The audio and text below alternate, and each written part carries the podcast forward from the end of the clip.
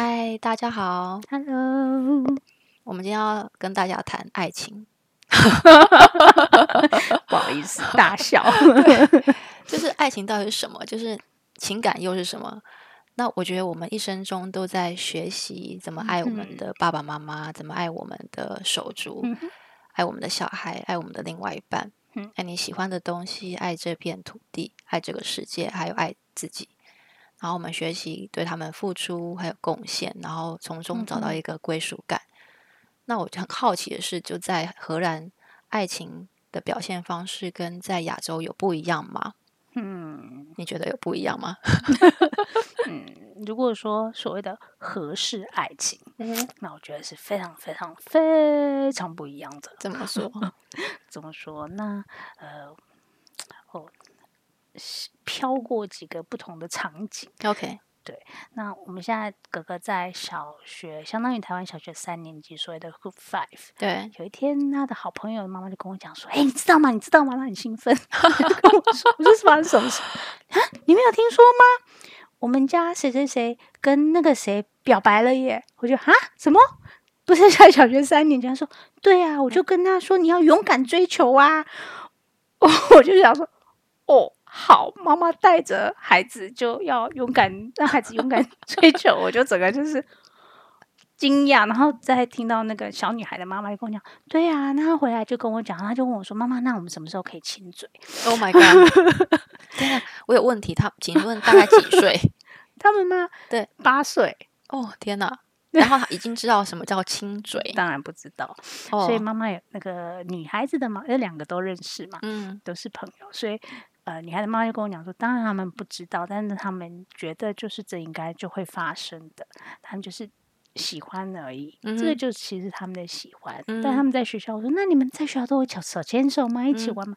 没有，在学校男生不跟女生 玩。哦是，所以，我我从荷兰的妈妈这样的方式下，我发现他们妈妈想要让孩子知道是说，喜欢这个东西是两性间很自然的东西，是愉快的，是妈妈觉得很好的事情，妈妈会陪伴你们一起的。OK，所以。他他是帮着他的，他没嗯有说、啊，你不可以哦，你怎么可以这样？你现在才几岁？没有，但对我们听我们来讲，就整个就是 Oh my God！对，我觉得更 说的更近 变的是说，嗯，我们常看到附近邻居呃他的男朋友或女朋友就在家里跟他们一起过夜。哦对，没错，哎，你也看过？对对，就我们家 隔壁邻居有一个，刚我刚搬来这一区的时候，他不到十八岁嘛，对，不到十八岁。错，然后那时候我就想说，嗯，奇怪，那个男生好像是她男朋友啊，怎么都住在她家？然后他们，因为他们有时候会在后院吃东西，所以我们看得到他们。然后那个男生就跟女生的爸爸妈妈像一家人一样，就是是一起吃东西。没错，嗯，然后就想，哇，这这这这这这，一时间 说不出什么话来。然后，但那个我们邻居那个妈妈，她也很呃很大方嘛，就是她也很自然的就跟我说，这是谁，这是谁的男朋友，对他们会这样，没错。对，就是没有什么特别的啊啊，嗯，我我对他们说就这样。后来有跟我们家邻居的妹妹，她现在十八岁，我们跟聊聊过这种状况，就是说，其实对他们来讲，在荷兰是再自然不过的，OK，对他们不用到成年啊，不用到说像我们在亚洲，哦，你真的要论婚嫁了再来带回家见嗯爸妈，嗯。没有这回事。你哦喜欢谁了，你就当然他说你当然不会是随便想到谁就带的，你也许就已经交往一段时间，然后确定了互相、哦，OK，呃认定是男女朋友了，那就可以跟家人认识了。嗯哼，所以呢这确实不用成年的，十四到十八岁之间都会发生。嗯哼，但是通常是你跟家里嗯关系越紧密的，嗯，其实那个发生的时间点会越越晚。哦，反而是越晚，所以你跟家里关系，就跟你父母关系建立的越紧密的，你那个青春期的时间，做孩子的时间长一点。哦，对，哦，我好像懂那个感觉，就是如果你跟你的家人其实有一个建立一个很好的亲子关系，嗯那他跟你有那个关系在的时候，他就不会再寻求从别人身上寻求他需要的那个爱的关系，也许这个时间就会再稍微晚一点。对，我觉得基本上是这样。嗯，对，那我觉得刚刚提到另外一个重点是，嗯他们是可以容许他们的小孩带另外一哦半在，家里面一起生活的，他们是不用隐藏这个的。对，是非常非常自然的一件事情。因为我觉得这个的好处是，一个是爸妈尊重孩子的决定，嗯，然后爸妈也会知道说，那我的小孩怎么跟另外一半相处，他们有没有对哎哎做一些哎的事 乱来的事情吗？我我听到了你言语间的尴尬。对，嗯，是，嗯，我觉得荷兰是这样子啊，真的，他不用隐藏，他不用被责骂，也嗯不会说啊，你因为功课将会影响功课，不可以交男女朋友。对他们来讲，这是他他一定，如果你问这样问他说，哎，你妈妈不会担心你功课不好吗？因为你交男朋友，他一定会说你在嗯你在讲什什么？这逻辑是什么？对他，他没有办法理解。嗯，那你刚刚讲的大概就是出场禁果这个东西，有没有什嗯么所谓的洁身自爱的嗯观念嗯之类的？那台湾的状况是怎么样？你觉得呢？觉得台湾很 多小孩可能国中、高中就开始萌生爱意 萌生爱意，然后呃，我记得我高中的时候，男生们就开始看一些呃动作片，然后他们还会在班上传阅那些片子，这样，所以我大概知道他们在在搞什么。所以那个时候，他们就开始对这些事情有一些概念。哈哈，哈，我但是是我们那个年代啦。那嗯嗯嗯我嗯不好像，因为我念的是师校，所以我不哦确定，嗯，其他学校是不是就已经开始有些人有一些性行为？呃，那在台湾的确这些事情是不能被，嗯哼，嗯就是不能做嘛。那也不就就你做，你也不能说。说出。对然后，如果你你你做了被发现，其实是大家就会对你，诶有一个标签在，哦对，嗯，所以大家就不敢说出来。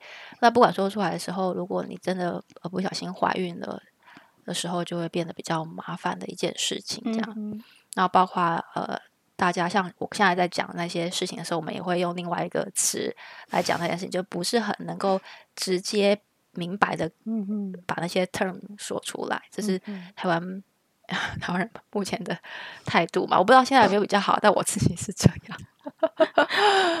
我我我记得我那时候呃暑假的时候回台湾游就在听广播的时候听到说，哎，其实暑假过后通常都有一个堕胎潮哦，然后哦，那个堕胎潮的年纪有日进就是下降的趋势，通常已嗯经到国中甚至小学六年级。哦天哪，对，那我嗯这里就想跟大家分享说，其实，在荷兰不是这样一个状况。嗯哼，那他们怎么去看这个性的东西？对，呃，是另外一个，整个是完全跟我们不一样的模式。嗯，那那刚讲过，父母不禁止嘛，对，那他们有一些呃正确的观念，那这观念从哪边来的？那大部分就是从大概小学六年级，相当于台湾小学六年级这边的八年级，嗯对在学校就有一堂这样的课。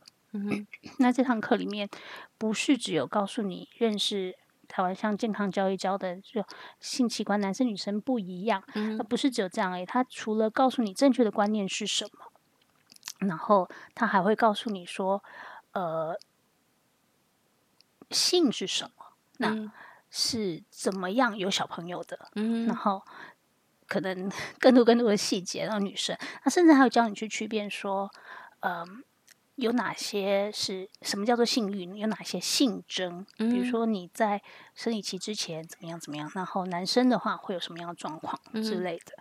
那他们有这堂课，其实教的这个只是一部分，他正。更着重的，其实在后面那个东西。后面东西是什么？就是说我清楚告诉你，我在这样一个教学的环境下，清楚说明、教导你，我们其实对对方的感受，，OK，还有对方要不要，哦、是很需要尊重的。嗯那你也要知道去分辨限度在哪嗯里。嗯那这个是呃，应该想说，他们给你呃呃就是他们在小学的时候已经开始教有教这样的东西，性教育的部分，然后也会着重在尊重对方意愿的这一块上面。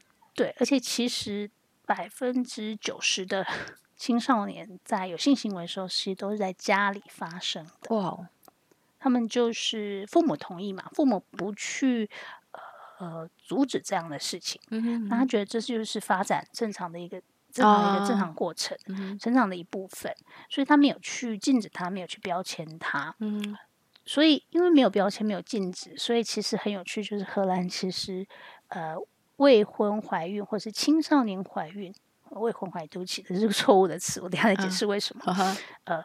青少年怀孕，青少青少年怀孕其实是很少的，，OK，而且甚至是欧洲最低的。哦，那我稍微给你一个数据，就是说，其实二零二零一七年的数据嗯。来讲，呃呃，十六岁以下怀孕的仅仅，对不起，是二零一六年，嗯，十六岁以下怀孕仅仅九十二人，哦，九十二人呢有这个嗯。数据其实非常非常的低。对，然后一般他们呃真正怀第一胎，对，有有婚姻啊，有有关系嗯以后怀第一胎，其实年龄平均是在二十九点九岁，哦，所以跟我们其实没有太大差异对，对，甚至对啊，没错，没有太大差异。所以就算他们没有特别禁止孩子就是有性行为，但是他们其实有真的有怀孕未啊不是未婚青少年怀孕的人数，其实没有我们想到的多。那另外一个其实呃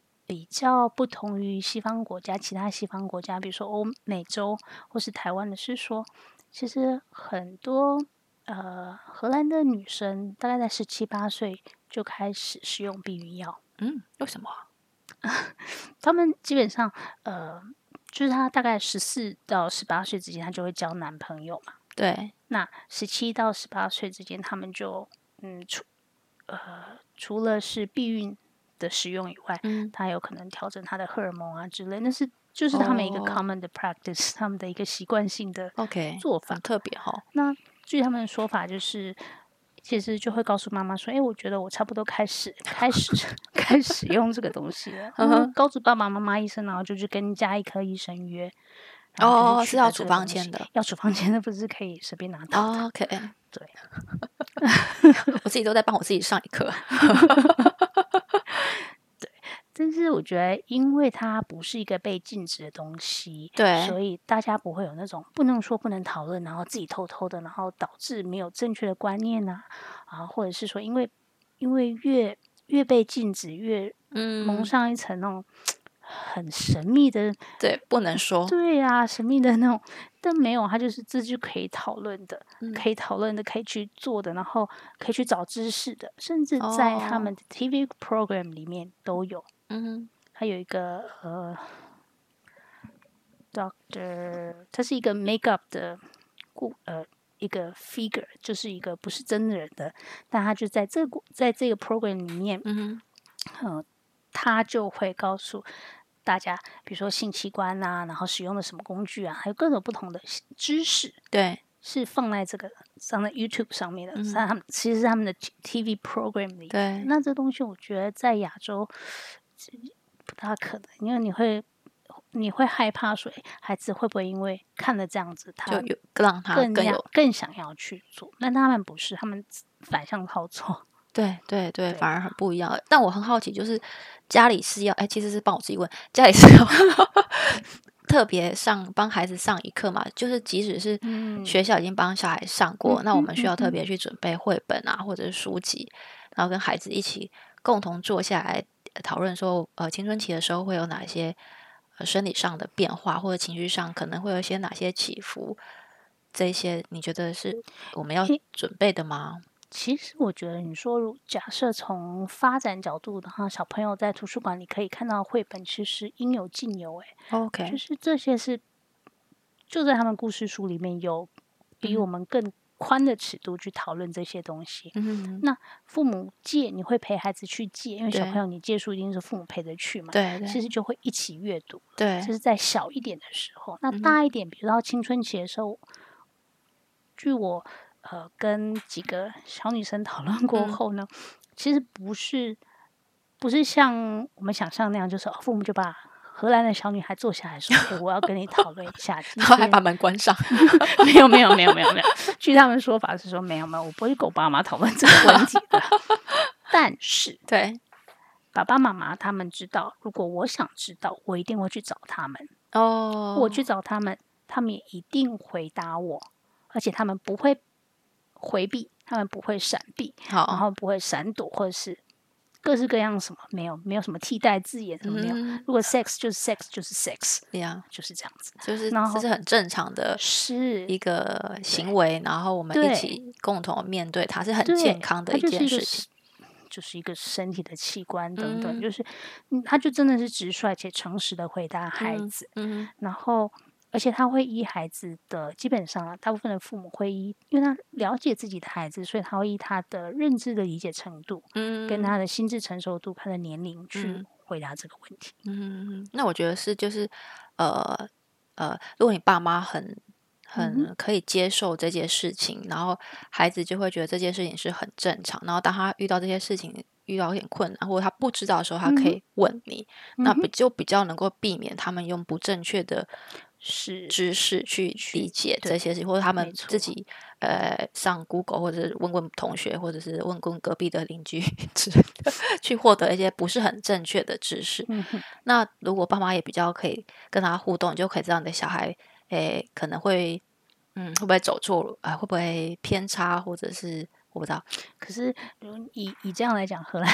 其 实有有什么偏差嘛？这个都可以啊，正常有什么不可以的？而且都是在妈妈、爸爸看得到的 状况之下是，比如。说，呃，他就会提醒他女儿可能要戴保险套啊，要怎么样避孕保护自己，或者是就会跟女儿讨论说你要怎么样，真的不想要的时候要怎么样拒绝别人。对我觉得嗯这这是你要讲到重点，其实就是说，荷兰人其实他也不是随便怎么样都可以，OK，不是他也会希望他们孩子，他其实会告诉孩子很明确告诉他，我们讨论过了，什么事可以发生，什么事不可以发生。所谓就是不可以发生，就是说在你还没准备好之前，你没有那个能力养育一个新的生命的时候，那请你做好所有安全措施，嗯，不要去怀孕了，然后没有办法嗯，为自己照顾他，负责任。对所以你要做可以，你你有安全的性行为，你做好保护措施，然后你就去。那嗯我相信你，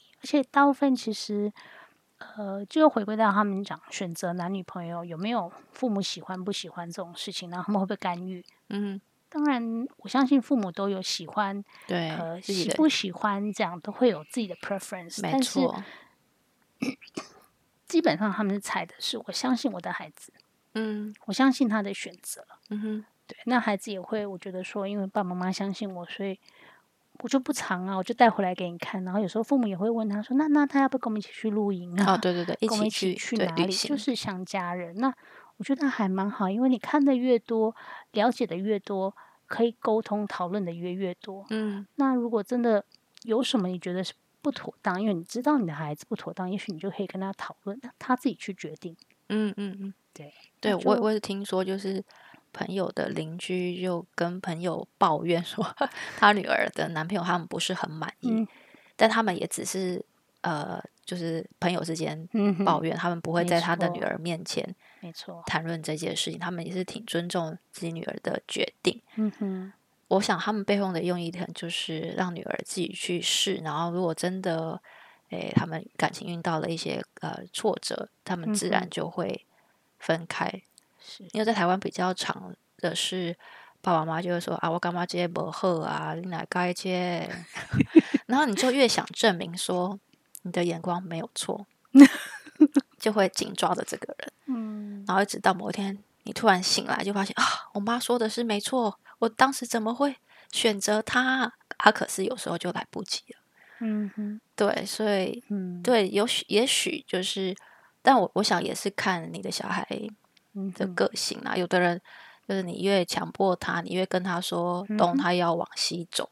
那有的嗯小孩就是你可以跟他说，他听得进去。他有小孩真的很听话嘛，那你就可以用这种方式。所以我觉得就是对你们可以参考 不同的方式，然后帮你的小孩嗯哼，选择。不过我觉得这也是因为，嗯，其实荷兰的青少年所谓人家讲叛逆，也相较比亚洲家庭少很嗯多。嗯那主要我想也是因为 他们真的是宽容的尺度跟啊可以做的事情真的是太自由了，没有什么不可以的时候，你没什么好跟父母 嗯就是反抗的。嗯嗯，觉得这是蛮荷兰青少年蛮大蛮大不一样的的地方。方。那你你已经准备好你你的儿子要迈向青春期了吗？蛮喜欢青春期，我知道他喜欢谁了。哦，我我说身体上的变哦化，就是你已经跟他好呃呃，，他有这个概念了吗？生理上的变化，他，嗯，这真的很尴尬。对啊，你 因为你的是儿子啊，然后你是妈妈，呃，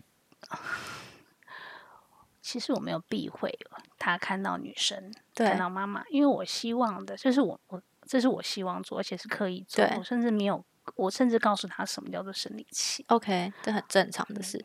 对，因为我希望他知道什么叫做生理期，然后生理期的时候是会发生什么事情，嗯那就就是一个生活嗯正常的人、人正常的一部分。嗯所以有时候他跟他讲说，妈妈没有办法今天跟你一起泡澡。嗯嗯我希望他知道，就是说，这是女生就是会这样。那女生这个状态上，她有时候不舒服，那你可不可以尊重她，嗯好帮她一个忙啊，不要那么辛苦之类的？这是我觉得做妈男生的妈妈，这是我现在这个阶段可以做到。嗯那一直在跟他反复重复，就是说，你们的身体谁可以摸，谁不可以摸，哦，对对对，这要教导人。家摸。嗯那你可不可以去摸女生的身体？不可以。嗯对，我觉得以他这个年龄，还有以我对我的孩子认知，我现在只能 教导这样子。了解。对那未来嘛，嗯，就是他生理上的那些器官的变化，或者是是他可能会有情绪上的起伏。嗯，情绪上起伏可能还不至于，因为大部分如果说他会有很强烈的反应，通常是因为他没有，他觉得妈妈没有听到他想说的，或者嗯误会他。我觉得他还没有到有青春期的荷尔蒙的变化，但是他会有，比如说生理上的反应，比如说他的勃起，嗯那这个东西就是一个很正常的观念，我就是给他一个词，这个叫做什么？哦，那可能会跟爸爸一起跟他讲说，诶，什么状况之下会发生？嗯，那没有没有觉得不好意思，对，就是很大概就正常是这样。正常的事情。对啊，那他们也会很开心的，在另外一个层面，他们就开始说，诶，我喜欢谁？嗯然后弟弟会说，诶，我觉得我想跟弟弟弟弟弟弟五岁，嗯哦，我觉得我以后想跟谁结婚，我觉得这都很好，就是来讨论。那有时候他会说：“诶，可是我觉得也有可能跟谁，因为我还有 别的女孩子，还认识其他人，我觉得都没有关系。我希望我最希望是他愿意跟我讲，所以对我不会去笑他，我不会去没错。呃戏弄他说：‘哎呀，这是你的谁呀？’没有没有，没有就是他愿意跟我分享，我就愿意听。对对对，对就是他很他们很就是很嗯很正常的去讲这个感觉这段关系，然后我们也可以当一个很好的倾听者。是。嗯，那当然，以男孩子的妈妈，我觉得他尊重别人那个东西是啊、很比较重重要的事情。我刚刚会讲到情绪，是因为我嗯听到别的妈妈就有说，不只是女生在青春嗯期的时候会有莫名的不开心，男生有的男生也会啦。其实会，对啊，有男生也会。真的是会。对，这又是啊另外一个故事。那除了这个之外，我还发现那时候我我一开始来荷兰的时候是住公寓嘛，那嗯我的、呃呃一层楼有两户，然后我们另外一户他们已经有两个小孩了。可是我们第一次去拜访他的时候，他是跟我说 “my boyfriend”，我想说，哎、奇怪，是我英文不好吗？他不是有两个小孩吗？为什么是男朋友而不是嗯男那个丈就是 husband？对，后来又又听到我那个我要生产的时候，我的 midwife 他也说，我用他说，因为我看到他车上有那个汽车座椅，对，他说哦，我我有两个小孩，对，哦，我跟我男友，我想说嗯，男友，男友，对对，所以在荷兰好像有些人不是。呃，他们没有结婚，但是他们已经有小孩，是合法的，绝在大多数都是这样。是哦，因为他们基本上，呃，只要你同居在一起，然后是 partner 关系，其实你在法律上基本上享有的权利，其实都跟夫妻没什么两样。OK，那只差在缴税，是插在，插在一个那张纸吗？或是我是不是插在？我好像有听说过，是不是插在？如果假设他们分开了，他们不嗯用把他们的财产是就是硬要分两半，而是我我的就是我的，你就就是你的，这样是这样吗？吼对，就不会那么的复杂。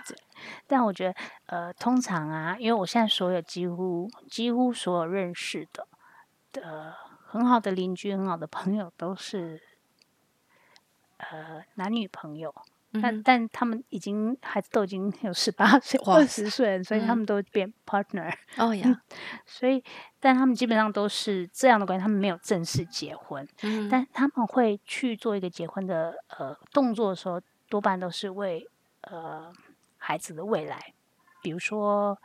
呃，可能两个都是荷兰的时候，这个状况还好一点。那如果说一方，比如说一方是法国人，一方是荷兰人，然后他们希望说哪一天哪一个其中一个不不不幸，呃有什么嗯。事情发生了，我的抚养权是归给另外一个人的，哦，而不是归给祖。父母或者是下一个等亲。嗯。之类，所以他们会先把这个东西安排好，孩子嗯姓什么，然后遗嘱写好，然后这哦。可能还才是他们 OK，去办结婚最大目的嗯，是在这个部分。跟亚洲很不一样。对嗯，对，那孩子还是跟还是跟爸爸姓，对对，对那好像大多是。你也嗯可以。通常女生结婚还是会冠夫姓，有的时候 partner 他也不一定哦冠夫，partner 可要冠夫姓吗？荷兰人冠夫姓啊，对对对对对，我说如果你你跟哦你 partner partner 不用好冠夫姓，像对不用冠夫姓啊，对。嗯，但是呢，以一家子来讲的话，他还是会称你说没某 Mrs 谁，哦，对对，所以其实嗯。我觉得冠夫姓这也跟台湾很不一样，因为。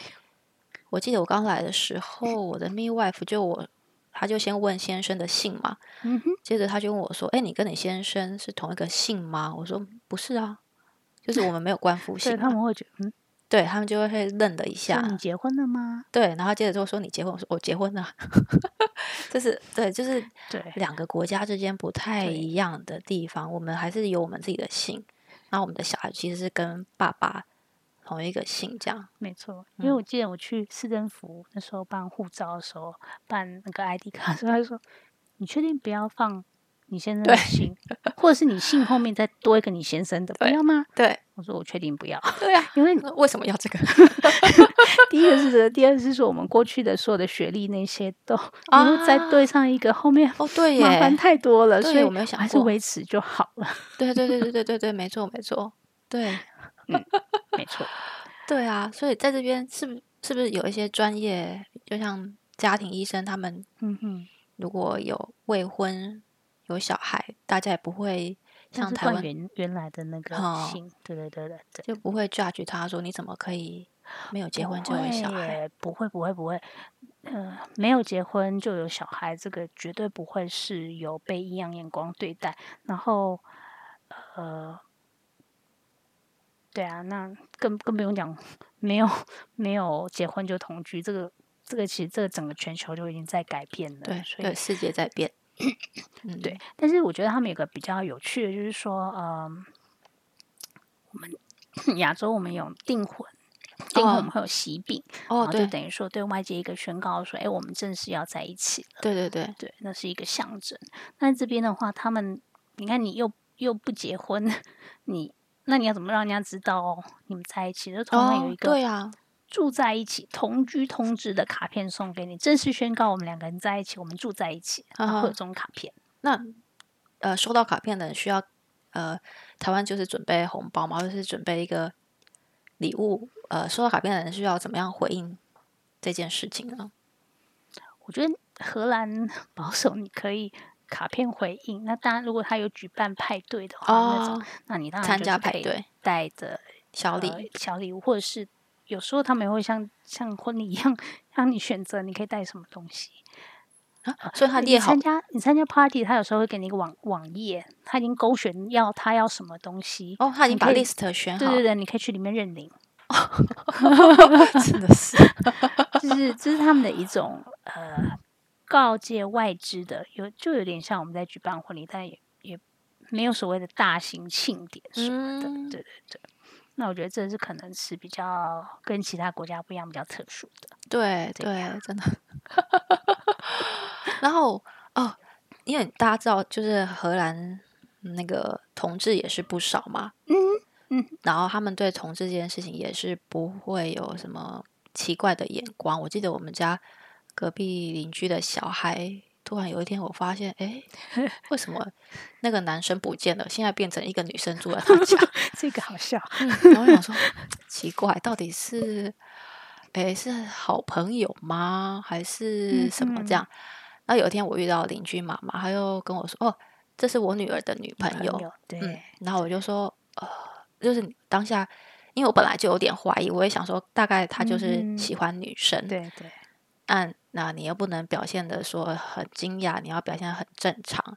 可是我的内心又很好奇他怎么想这件事情。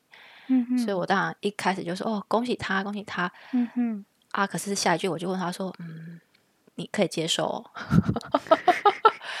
那因为我的邻居他他是一个比较开放的人，他的媳妇里面也有亚亚洲人、印度人，啊，对对对，所以基本上他们就是一个很多元文化的家对多文化家庭，他也知道说，呃，亚洲文化跟荷兰的文化其实是有一些差异，那他也可以接受我这样的问他的方式。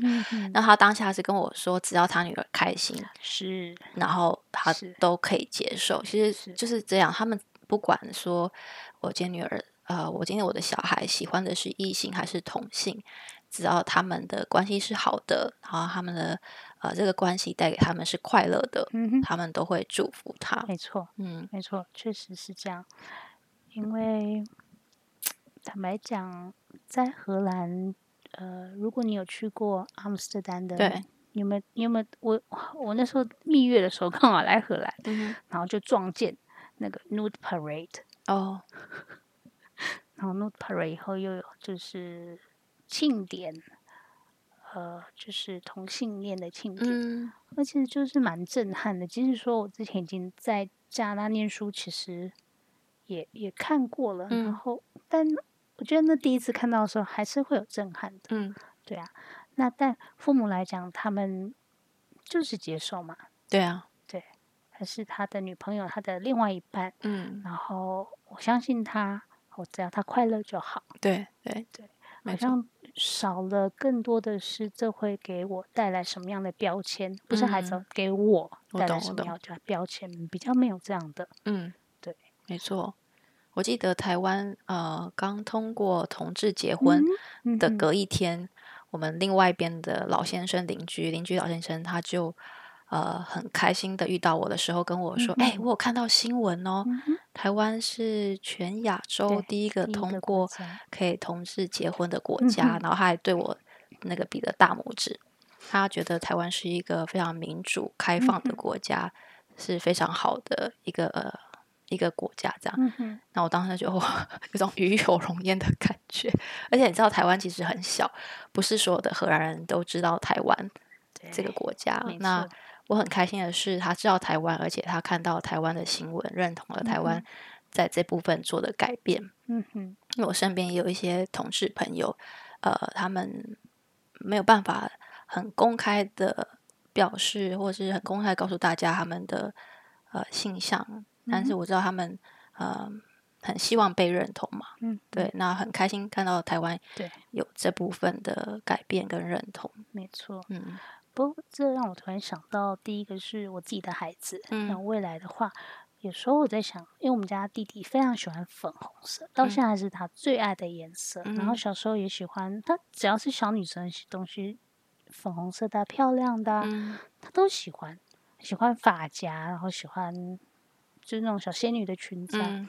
那那时候，呃我记得我的爸爸就非常的担心，他说：“哦你这样好吗？你要纠正他，不可以这样子哦，变女生怎么办？”那我第一个反应想说：变女生怎么办？那、如果是又怎么样？对啊，那、如果他是我的孩子，我第一个反应是问我自己：这是我的孩子，我会因为这样我不爱他吗？不会耶，不会。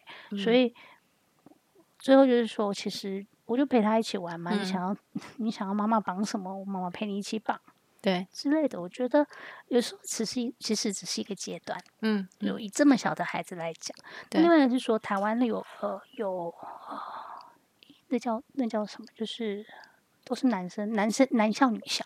哦，对对对，因为你在那个过程中，你没有接触到异性，嗯，那但那个期间，你其实正常的许多东西就是会发展，你会对、嗯呃对别人产生感情。嗯，那你没有异性的时候，你的东西就是在同性上发生，所以嗯其实有时候在国高中阶段，确实是会有一些伪呃所谓叫伪同性恋的状态哦，出现。对对对，没错，但是呃，其实如果有有发现这样的状况，其实其实不用太担心。对对对，我觉得你刚刚讲到两个重点，一个是对性别的刻板印象，就是男生一定要喜欢车子嘛？女生一定要喜欢粉红色嘛？没有，其实这没有一定的答案，就是有可能你也可以喜，那女生也可以喜欢车子，女生也可以嗯很狂野，女生也可可以以喜欢啊户外运动，那男生也可以玩芭比娃娃，这都是每个人的喜好。那另外一嗯个、呃，你提到另外一个重点就是爱啊、我觉得爱是包容所有的一切，就是不管你今天你的小孩。嗯，长得怎么样，在你的眼中一定都是最完美的那个小孩。不管别人说啊，你你给他呃呃这样，anyway，不要理他，就是 你知道你的小孩呃永远都是最好的那一个，在你的心中啦。嗯，嗯，对，就是你可以包容他所有的一切，即使今天他可能没有做出符合这个社会框架的样，做出那个那个样貌，但他还是你心目中的那一个小孩。对。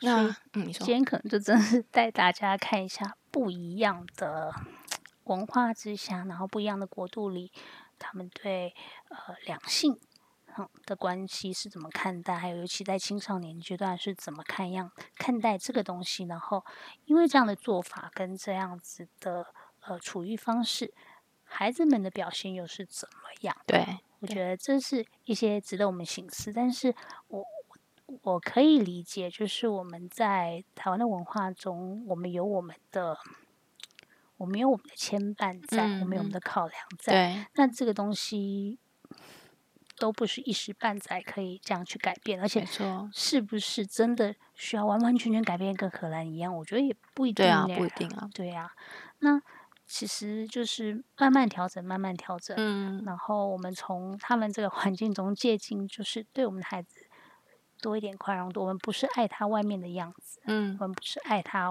外面表现出来，然后的给予我什么什么样附加价值的啊东西，而是说我爱孩子原本这个原貌。嗯我看到的是他这个样子柔软的心。嗯，像如果说我的孩子跟我说：“诶，我喜欢这个花。”我知道说其实他会去欣赏美好的东啊西。，对，这很重要那这个。是我在另外一个孩子上看不到的，那都嗯是很好的特质。那我对对对知道说，，没错。像他跟我说：“妈妈，你呃，你穿这件洋装好漂亮，妈妈你好漂亮哦。”对，妈妈你老公都没有这样说。但我觉得也蛮好的啊、你有一天你长大了，你你看到这个时候，你的太太这样穿，你的朋、嗯朋友这样穿的时候，你给他一个赞美，嗯，那我很开心。其实都让世界多一份美好，没错不呢？对对对对对，嗯，说不定你女儿子以后会找到一个很好的呃另外一半。所以我觉得这是呃，透过今天这一段，对，呃，所带给大家的一个呃不同的观点去看一些事情。那希望大家也可以再透过这个这一这一集去想想看，呃，你们是怎么去看待这个东西？然后等你们的孩子大了，或是你现在遇到这个状况的时候，你会怎么跟孩子一起去面对？你怎么跟他讨论？嗯希望里面今天这一集里面有一些资讯是对大家有帮助的。对对对，希望大家可以在下面留言告诉我们说，呃，你们的你怎么看待爱情？你怎么对于孩子这些性别的，嗯，性别不是性别，认同吗？对性别认同的这些议题，你有什么样的想法？很欢迎大家在下面留言告诉我们。那我们对荷兰的理解是从我们自己的经验上，还有去一些资料，不管是书籍或者是呃文献去看的，还有跟大家讨论的。那有跟我们所认知不一样的，也欢迎大家告诉我们，让我们也多一点多错，多有机会成长跟学习。对对对，谢谢大家我，们今天就到这里喽，下次见，拜拜